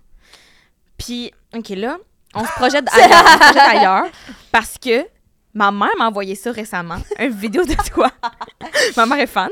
Puis c'est toi à une émission avec Monique Néron, je me souviens plus du nom de l'émission, Oui! où tu parles de ta thérapie Ah au ouais! propanolol, Ouais. médicament que je prends. Hein? Oui. Pour la haute pression? C'est parce que je fais de l'anxiété, puis en Ah. tout cas, c'est weird, mais bref. Fait que là, moi, quand Ah, j'ai ça... bêta-bloquant, c'est ça? Ouais, exact. ça. Fait que moi, je le prends pour l'anxiété, mais whatever. Puis là, c'est ça. En fait, j'aimerais que tu nous expliques c'est quoi, si ça te tente de Ben, nous en avec parler. plaisir. Ben, Écoute, j'avais je l'ai parlé à la hâte. TV, là, euh, je serais bien mal barré pour parler de ça. Euh, c'est malade. OK, fait là, j'ai vécu une grosse peine d'amour, genre, il y a, ça fait quasiment 10 ans, là. C'était genre en 2014. Puis, euh, je filais vraiment pas. J'étais vraiment en dépression, là. Ça, c'était comme terrible. Puis c'est genre, tu sais, comme, mettons, cette fameuse peine d'amour où à un moment donné, t'es comme, bon, là, je suis triste. Puis là, à un moment donné, je suis lourd. Puis là, à un moment donné, ça fait longtemps que ça dure. Genre, ça fait un an, ça fait un an et demi. Puis t'es comme, voyons, je suis bien rendu une personne rochante. Tu sais, mettons, je suis. Tu sais, je suis comme. Tu sais, je suis pas non fonctionnel, mais je suis quand même, mettons, c'est tough, c'est tough, c'est tough, c'est tough, c'est tough. Et là, maintenant, à la radio, j'entends. Excusez-moi. J'ai eu un... C'était pas l'émotion, j'ai eu un rapport. là. Je suis désolé, il y a quelque chose dans l'eau ici. là. KOTV mettre quelque chose dans ma. Ou c'est Valérie Plante, en tout cas, quelque chose. Euh, et donc, donc, à la radio, je me rappelle, euh, je suis en char et j'entends à Médium Large à l'époque avec Catherine Perrin, euh, cette chercheuse qui s'appelle Michelle Lonergan, qui, elle, est fait, donc une chercheuse en, en santé mentale à l'Université Douglas, à l'Institut de santé universitaire Douglas à Montréal, qui a fait une recherche sur le propranolol, qui a montré son efficacité pour traiter le stress post-traumatique. Euh, entre autres, ça a été utilisé, c'est un, un- un chercheur qui s'appelle le docteur Alain Brunet, qui lui avait fait des recherches, entre autres, sur des gens qui avaient survécu au Bataclan. euh, et qui souffraient de stress post-traumatique. Et ce qu'il avait trouvé, c'est que ce médicament-là, quand tu le prends puis que tu réactives un souvenir traumatisant, ça a euh, un effet d'atténuation sur la charge émotive qui est reliée au souvenir. Donc, c'est comme si le, le souvenir reste là, mais il fait plus aussi mal. Il y a quelque chose d'un petit peu Eternal Sunshine of the Spotless Mind quand même, ouais. mais on n'a pas, il n'y a pas de d'effacement de la mémoire. La mémoire est encore là, mais elle est comme plus dangereuse. Elle, elle fait plus peur. Donc moi j'entends ça, puis je suis comme aïe aïe. Puis je fais rien, mais je continue d'y penser. Puis là, je- ça me gosse, ça me gosse. Puis tu sais, j'étais encore, tu sais, j'ai encore de la misère à dormir. Puis ça m'arrive encore de brailler régulièrement. Puis je, je me trouve lourd, là. Tu sais, c'est pas ça que je veux être dans la vie. Puis là, je finis par pogner les nerfs, puis j'écris à la chercheuse. Puis j'ai dit, je peux-tu faire. C'est encore ouvert ton projet de recherche? Je peux-tu en faire partie? Puis euh, elle dit, ben euh, ouais, viens-t'en. Puis là, je Oh remplis le questionnaire. Puis elle est comme, t'es pile. euh, Ah, excuse, j'ai oublié de mentionner. J'ai fait, une, euh, une- j'ai fait un, petit, un petit raccourci, mais j'ai oublié. Elle, en fait, elle voulait partir de, de ses recherches sur le stress post-traumatique et euh, l'appliquer aux trahisons amoureuses. Fait que Wow, dire, qu'est-ce qui se passe si on stresse? Qu'est-ce qu'est-ce qui se passe si on traite la rupture amoureuse comme un stress post-traumatique? Fait que là, bref, je remplis le questionnaire, puis comme, ben, t'es pile dans ce qu'on cherche. Là, finalement, euh, elle prend tous les tests médicaux, puis là, finalement, il y avait une technicalité conne, là, mais genre, j'étais à 1 BPM, 1 euh, battement par minute d'être admissible. Genre, mon, mon rythme cardiaque était trop bas Ah! parce que, genre, je fais beaucoup de sport. Fait que, genre, j'avais comme un, un rythme cardiaque au repos trop bas. Fait que j'étais comme pas admissible Ah, au projet de recherche. J'étais tellement furieux. J'étais comme, genre, fuck, fuck, fuck. Elle dit, attends. Si tu veux vraiment le faire, je connais un go privé qui le ferait. fait que là, mais là, c'était quand même compliqué parce que c'était avec un psy, mais il faut que tu aies accès aux médicaments. Fait que là, le psy peut pas te le prescrire. Fait que là, moi, il faut, il faut que genre, je trouve un médecin que je dise, là, c'est une affaire expérimentale, mais genre, tu veux-tu me le prescrire, pis tout ça, puis c'est bien, bien, bien, euh, bien, bien, bien le bordel. Mais finalement, c'est tellement un médicament qui existe depuis longtemps. Ça, Ok, des ça années existe 50 déjà. ou 60, c'est un vieux Ouais. médicament, peu d'effets secondaires. Ok. Euh, fait que le, le médecin, il me trustait moyen. Mais tu sais, en même temps, moi, j'ai dit, je veux, j'ai besoin de 8 comprimés. Vraiment peu, tu sais. Tu sais, je, je Ouais, peux ouais. pas. Même Ouais. si je prends les 8 d'un coup, là, au pire, je vais faire une Ça grosse serait- sieste. Là, ça va être ça. Là, tu sais. fait que, tu sais, il voyait que j'étais j'avais pas, j'étais pas très pas exigeant dans mes besoins. Je semblais pas quelqu'un non plus qui voulait se faire du mal et tout ça. Fait il a fait genre, Hmm, OK, on va l'essayer. Et donc, je vois le, le psychologue. Et ce que je dois faire, c'est que je prends le médicament une heure avant d'aller le rencontrer. Et là, avec lui, soit tu racontes le souvenir, ou moi, il, il a fait Ah, t'es auteur, ben tiens, tu vas te le faire écrire. Fait que Ah. va écrire le souvenir. Ok. Donner un petit, un petit 20 minutes. Puis là, je revenais. Puis là, j'étais dans le bureau. Puis je lisais. Puis il me disait comment tu te sens et tout ça. Puis la première fois, c'est, je ben, il me demandait de, de- de- d'écrire ma rupture. Ouais. Fait que là, j'écris ma rupture. Je vais dans son bureau, j'y parle. Puis euh, je braille. Puis je suis comme. euh, euh, puis il fait parfait. Non, non, non, non. Puis tu sais, ça ça, ça a l'air d'après n'importe quelle sé- séance chez le psy pour vrai. Ouais. Puis là, revient deuxième fois, refait la même chose. Rire, raconte le souvenir. Euh, il reparle, tout- toujours sur l'influence du médicament. Et autour de la quatrième ou cinquième séance, il y a vraiment quelque chose de bizarre qui est arrivé. Ça a comme. Je l'ai écrit, puis ça me faisait plus rien. C'était comme une liste d'épicerie pratiquement. C'était vraiment euh, Mais tu le Ah. réécrivais chaque fois de la même manière, mettons? Ou de, de mémoire. Ok, je comprends, Fait je que comprends. ça, ça peut, c'était peut-être différent. J'ai pas comparé les six, mais, euh, mais c'était sensiblement la même chose que je racontais. Puis je revenais dans son bureau, puis je parlais avec. Puis la dernière fois, j'étais comme, bon, fait que là, mon chum, il a dit ça, puis il est arrivé ça, puis c'est ça, puis blablabla, blablabla. Puis tu ressentais plus rien. Je ressentais plus rien. Mm. Puis Fait que à la fin, c'était comme, comme si on m'avait enlevé, genre, un Ah. poids des Wow. Wow, fait que tu le recommanderais à d'autres Vraiment. personnes? Ah Puis ouais. les gens qui veulent, des- à chaque fois que j'en parle euh, Ouais. publiquement, il y a des gens qui m'écrivent pour me demander, fait que je le dis. Cherchez euh, méthode du docteur Brunet sur Google. Vous allez trouver, il y a plein, il y a comme plein de psychologues qui euh, sont certifiés puis qui travaillent avec cette Wow. méthode-là, puis vous pouvez les consulter. Puis ce qui est malade, tu sais, puis les gros avantages, en fait, ce qu'il disait, l'intérêt de faire des recherches là-dessus, c'est est-ce que ça pourrait nous empêcher de devoir prescrire des antidépresseurs à du monde? Wow. Genre de- parce que si tu prends ce médicament-là six fois au lieu d'être sur des antidépresseurs quotidiens pendant Ouais, deux ouais. ans, c'est bien mieux. Euh, aussi, ça ou genre faire un an de thérapie, euh, c'est cher. Et vraiment ça, c'est cher. ch- c'est cher quand tu réussis à en trouver un qui a de la place. Mhm. Fait que c'est, comme une méthode qui est vraiment moins invasive. Mhm. Euh, puis aussi, tu sais, les, les antidépresseurs, euh, c'est, je dis, j'en ai pris des effets secondaires, c'est pas nice. Ouais. Tu sais, genre, c'est vraiment pas cool. Fait que ça, c'est un médicament qui a très peu d'effets secondaires, qui est nice. C'est un effet rapide, observable. Puis moi, je te jure, là, ça a changé ma vie. Ah, Il ouais. n'y a, a pas que ça, sûrement, mais genre, c'est drôle, j'ai fait ça et genre, deux mois après, on dirait que j'étais comme ben chill et tout ça et j'ai rencontré mon chum. Ah! on est encore ensemble aujourd'hui. Fait que, tu vois. Wow! Mais mettons que tu revivrais un événement, pas nécessairement une rupture amoureuse, mais quelque chose de quand même euh, traumatisme ou, Ouais. ou déprimant ou whatever, tu le referais-tu? Certain. Euh, c'est sûr que je, ben, je verrai. Après ça, tu sais, euh, le- pour être admissible, disons, ce genre de traitement-là, il faut que ce soit quelque chose comme considéré comme traumatique. Fait Ok. que c'est pour, mettons, elle, est-ce qu'elle disait, je vais pas mettre quelqu'un sur ce protocole-là si il s'est séparé il y a un mois puis il y a de la misère Mhm. un peu à s'en remettre. Parce que ça, c'est un trouble d'adaptation, c'est normal que tu fais le pas après un mois. Mais tu sais, moi, ça faisait deux ans, comme ça, ça décollait pas. Comme c'est Mhm. exactement ce genre de personne-là. Et Pour des gens qui ont de la misère à s'en remettre sur le long terme, Mhm. euh, et tu sais, là, dans ce cas-là, c'était un cadre amoureux, mais comme je disais, il y a eu euh, le Bataclan. Fait que ça peut être, t'as-tu, mettons, ça, ça marche sur des phobies. Tu sais, mettons, quelqu'un qui a eu un accident de voiture, qui peut plus Mhm. rembarquer en char, euh, fait ça. Ah. Euh, Ça a l'air qu'il y a, même pour des, des phobies qui, ont, qui savent dont ils connaissent pas la cause. Ah. J'avais entendu aussi un reportage vraiment intéressant euh, sur NPR euh, sur quelqu'un qui, qui souffrait d'arachnophobie Mm. et Wow. qui, en trois séances, était capable de manipuler une migale. C'est fou C'est dingue. Oh my dingue, God! dingue, Pour les Fait personnes homophobes, je Ben, vous conseille d'aller là. Honnêtement, moi, je suis comme là. Puis moi, j'ai vu ton truc, puis après ça, j'ai fait mes recherches en ligne, puis j'étais comme, t'entends, moi, j'ai déjà la prescription. Je suis comme, je pourrais-tu me pogner ça? Il faut juste avoir un psy. À c'était la prescription. Il faut juste avoir un psy qui est capable le de, t'orienter là-dedans. Mais OK, là, j'ai une autre question par rapport à ton traitement. Ouais. Toi, tu racontais ta rupture, OK, on s'entend. Mais la peine n'est pas nécessairement toujours liée au moment de la rupture. Ça reste comme... La rupture, c'est traumatisant, oui, mais c'est les feelings après, c'est les sentiments d'avoir d'abandon, tout ça. Ça s'en va quand même malgré le fait comme que c'est juste le souvenir de la rupture telle qu'elle. Une bonne partie, ouais. Il y avait, il y avait Wow. pour ça, il y a des trucs de la colère ou genre de la frustration ou whatever. Il y a des trucs qui restaient, mais on dirait qu'en enlevant la source, tout le reste a droppé de 40 000 ou, Wow. ou ces affaires-là remontaient moins souvent. Parce que d'un coup, tu n'es pas en train de. Tu sais, dans mon cas, moi, c'était beaucoup des pensées invasives. Fait que là, tu repenses à la rupture. Et là, c'est comme si tu refais le trajet au complet. Tu reviens deux ans en arrière, tu refais le trajet au complet.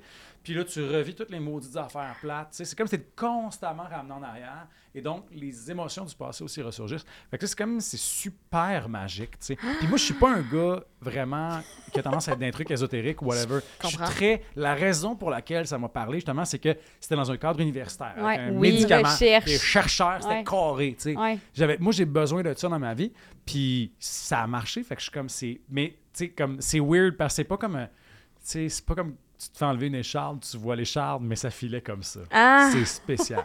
Oh, ouais. Oh my God, ça me donne tellement le goût, c'est tellement buzzant. En tout Ouais. cas, wow! Checkez insane. Checkez ça. OK, là, j'ai vu euh, notre, euh, notre technicien nous a dit qu'il n'y a pas beaucoup de temps, mais j'aimerais qu'on parle quand même de euh, Haute Démolition. Ouais. Oui! Série que t'as- euh, livre que tu as écrit qui se transforme en, série. qui Ouais. va être présentement diffusée. là. C'est le 16 mars. 16 C'est à partir du 16 ouais, mars. Je sais pas fait quel jour on que- est aujourd'hui, mais. Ouais, euh, c'est ça. Ben, vraiment bientôt. On est pas là dans, dans la diffusion. là. Mais c'était comment de partager ton bébé, de comme de l'amener de un d'un livre à un scénario, puis après ça, on s'entend qu'un scénario, il y a beaucoup de monde qui y touche. Tandis Ouais. qu'un livre, c'est très comme ton, toi, ton éditeur, that's it. Là, il y a des acteurs qui sont, il y a un- Ouais. la personne qui fait le casting. Comment tu as trouvé ça, ce processus-là, de partager ton bébé? Je- Ben, il faut dire que j'ai été vraiment chanceux parce que mon avis a été beaucoup considéré quand même. Mhm. Tu sais, genre, j'ai donné mon opinion sur le casting. Euh, j'ai même beaucoup, de- beaucoup, une grosse partie du casting, c'était du monde que moi j'avais Ah, il y a des belles surprises aussi, comme tu vois. Ouais. Tu sais, les, les deux rôles principaux, c'est Étienne Gallois et Léane Labrèche d'Or. Moi, je me rappelle que quand, quand j'ai vendu les droits, euh, j'étais assis avec Louis Morissette, puis on tournait la dernière scène de, de Manuel La Vie Sauvage, puis j'étais assis à côté de lui. Il fait, tu vois qui pour ça? Je fais, ah, Étienne Gallois. Ah. Comme, OK, on verra. Puis finalement, on a fait Non, processus d'audition, c'était Étienne Ouais. Gallois. Puis tu vois, à l'opposé, euh, Léane Labrèche d'Or, je me rappelle que c'est la directrice de casting qui avait proposé. puis j'ai fait, ben, c'est une bonne actrice, on va voir en audition.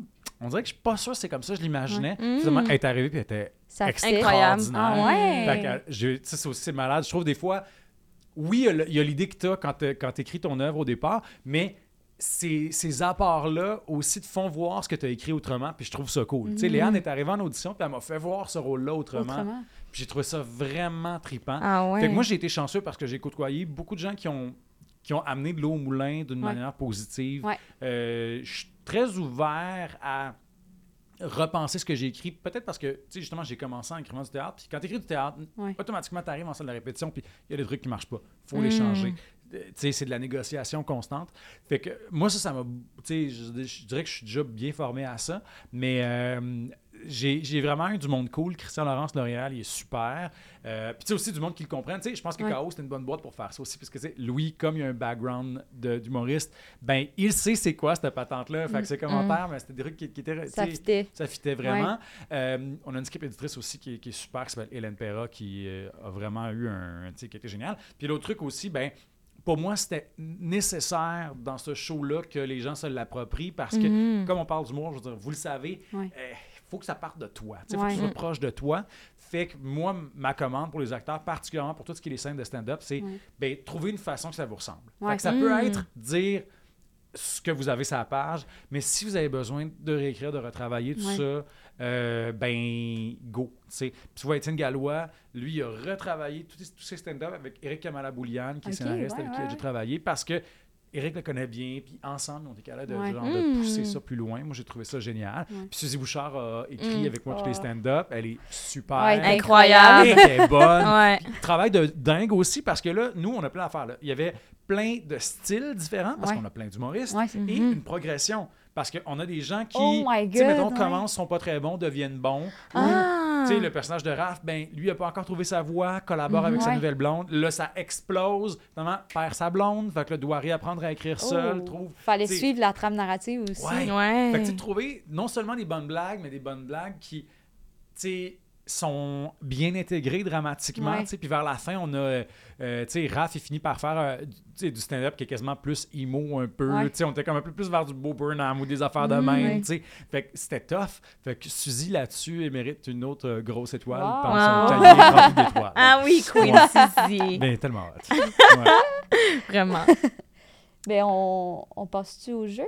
On peut passer au Ouais. jeu. On peut passer Ben, au jeu.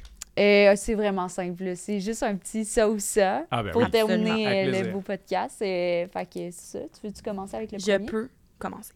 Alors, est-ce que tu préférais être un humoriste addict à la coke ou est-ce que tu préférais être un étudiant en droit addict à la concerta? Moi, Oh mon Dieu! Euh, malheureusement, je pense que ça serait humoriste addict à la coke parce que Oh!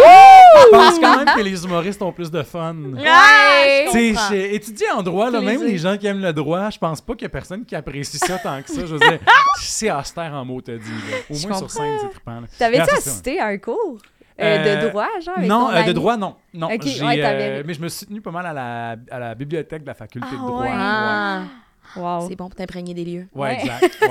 Ouais, puis j'ai écouté deux, trois conversations. Puis c'est bon, après ça, maintenant, mon chum est avocat, fait que là, Ah! j'assiste à plein de, de- de conversations d'avocats, D'av- dont plusieurs qui travaillent en grand cabinet en plus. Fait que c'est drôle, là. Je suis comme dans les, euh, Ah! C'est drôle aussi parce que quand je présente mon chum au monde, les gens sont comme genre Ah, fait que c'est toi, Royal. Ah! Non, non, non, non, on s'est rencontrés après. Là. Ah! Faut que t'expliques. Ouais, c'est ça. Euh, OK, est-ce que tu préférais devenir hétéro ou sortir avec Gérard Depardieu? Hmm. Malheureusement, je pense que je serais avec. euh, je, je pense que je serais hétéro. Ouais, je pense que je serais hétéro. Je pense que je serais hétéro. Est-ce que vous avez vu Hot la vidéo de Gérard Depardieu? qui est- il anime une émission bouffe. Il faut que vous écoutiez ça, Ah. c'est génial. J'en ai juste entendu parler. Alors, c'est juste lui, mettons, mais qui est, qui est un porc non-stop pendant trois minutes. C'est un montage. Puis là, on, on le voit, mettons, prendre un petit agneau dans ses bras puis dire T'as envie qu'on te tue? Puis il, il- il- genre, il fait, il, il- t'as juste des scènes de lui qui est comme genre Ah, c'est génial, j'adore ça, ça pue. Et la vache qui pisse juste là. c'est- Et.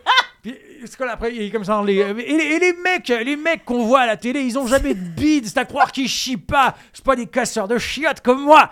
C'est un gros dégât. Et en même temps, il y a quelque chose que j'admire là-dedans parce qu'il est entier, il est tel qu'il est, il s'aime tel qu'il est, il fera pas de concessions. Mais moi, ça m'écœure. Oh, Euh, tu sais, mettons, en fait, ultimement, c'est t'aimerais-tu mieux sortir avec une fille propre de sa personne ou Ouais. Gérard Depardieu? Je vais être avec une fille, là. Puis je dis, j'ai plein d'atomes crochus avec les filles sur plein de points. Euh, deux, trois affaires que, que- mettons, sur lesquelles on s'entendra pas, mais ça reste 95% du temps, je pense qu'on va avoir du fun. Je comprends plus que toi puis Gérard. Ouais. OK, fair enough. J'approuve C'est accepté, c'est accepté. OK. Est-ce que tu préférais être un acteur déchu ou un auteur déchu? Je dis pas que t'es les deux, là. Ah! Mais je me demande de quel que... Définitivement un auteur déchu. Ah oui? Ouais, Ouais. parce que ce que tu as fait reste là. Beaucoup Mm. plus. tu sais.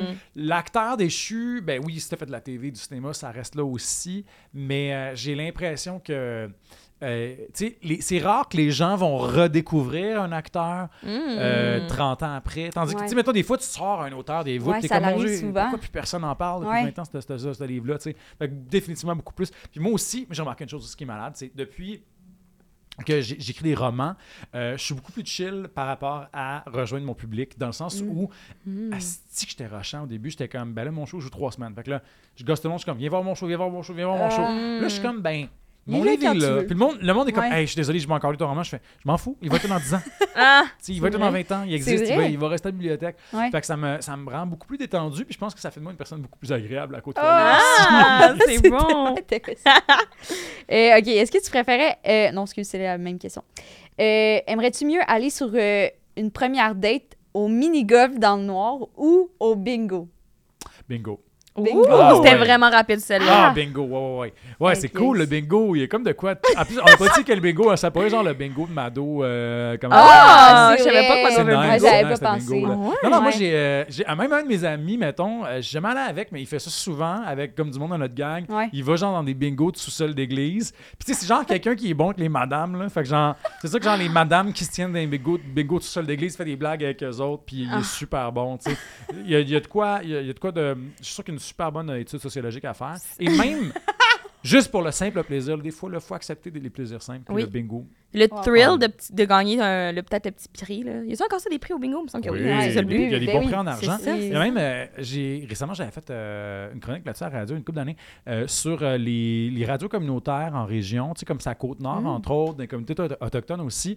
La, le, le bingo finance la radio et même des organismes communautaires. Mais ça, c'est un bingo radiophonique. Ah! Fait que t'achètes ta carte au dépanneur, puis le vendredi à 19h, c'est le bingo. Tout le monde a sa carte de bingo chez Je savais eux. C'est bon. C'est live. Puis, tu sais, après ça, si tu veux faire des, des appels à tous, mettons, pour tout le monde du village, ben c'est le moment parce que tu sais que tout le monde est à l'écoute et tout ça. C'est bien, bien, bien populaire. Wow.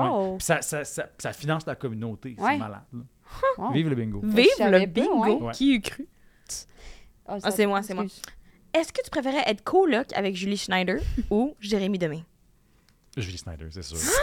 oh mon dieu. Ben vraiment, je suis bien plus sur son beat, là. tu sais, mettons, oui, je suis sûr qu'elle doit être rochante à plein d'égards, mais ah, j'ai quand même l'impression qu'avec elle, what you see is what you get. Là, Tu sais, Ouais, dans Oh, Mais moi aussi, je suis genre, moi, non, honnête, mais je pense un peu le même genre de personnalité dans le sens, je dors pas beaucoup, je suis motivé, puis c'est ça que je suis trooper, puis tu me dis qu'on s'en va genre grimper le montagne à 3h du matin, ok, let's go, parfait, on arrête Tim Morton. Oh, ok, ben dans ce cas-là, en effet, je pense que Julie Ouais, est ça le bon ça choix. Ouais, mais la ouais, question c'est, est-ce que je serais coloc avec elle dans sa belle maison aux îles de la Madeleine? Ouh, je, je- Ouh. je pense que oui, je pense que c'est possible.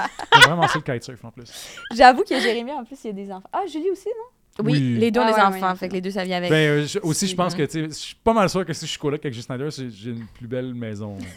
oui. Dans le sens, sûr qu'on d'accord, partage une très belle Oui, maison. En plus, elle est sûrement souvent pas là. Oui, oui, parce qu'il y en a quatre autres sûrement, fait comme, chill. Ah, c'est une bonne réponse. Aimerais-tu mieux écrire un livre sur ta propre vie ou que quelqu'un écrive un livre sur toi?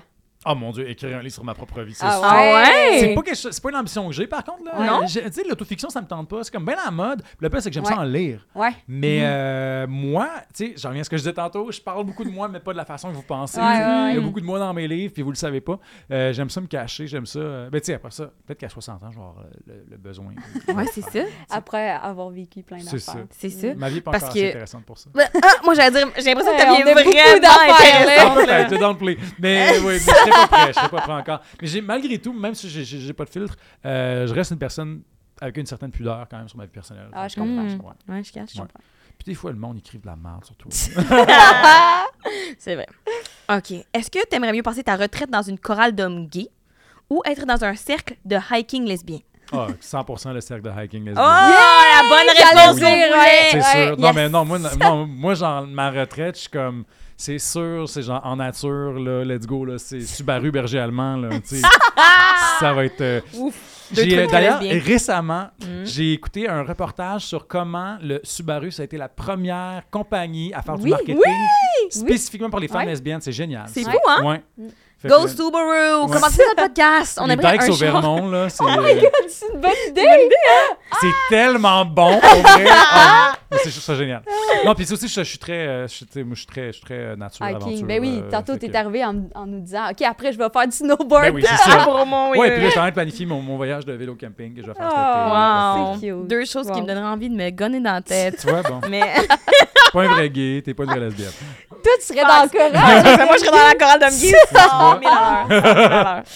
Et euh, la, la dernière question, est-ce que tu préférais aller à Tout le monde en parle et tu fais un énorme pet en ondes au point où il faut faire du montage ou faire le podcast pas peu fier, mais ça sent tellement pas bon, on dirait que les deux animatrices se sont chiées dessus. Ben, j'ai euh, j'ai eu beaucoup de fun avec vous, fait que Ah! je, serais prêt à tolérer des petites odeurs. Non, mais tout pour ne pas chier devant Guillaume Oh mon dieu, devant- oh mon dieu, c'est terrible. En plus, après ça, il faudrait s'imaginer aussi qui qui est autour de la table après ça. Ouais. C'est qui qui fait le faux du roi? C'est qui les invités? Oh y a-tu Geneviève. Guilbeault autour de la table? Je serais gêné. Oui, Jenny est là. Jenny est là. She heard your fart. She heard your C'est big sûr fart. qu'elle va faire, elle va faire un petit... Un petit, Un petit sourire dans le narquois, là, C'est dont, dont elle seule a le secret. Wow, ben ça Wow. conclut notre jeu et notre podcast. Ah, Merci it? tellement. Tellement c'était vraiment fun. nice. Merci tellement de l'invitation. J'ai eu vraiment du fun. Ah, Yeah, cool. c'était vraiment le fun. Ouais. T'es une personne Merci. super intéressante. Moi, Ouais. j'ai absorbé toutes tes paroles. C'était Ah, super. ben là, ça fait vraiment plaisir. Vraiment. Be gay, do crime. Yes! Bye, tout le monde!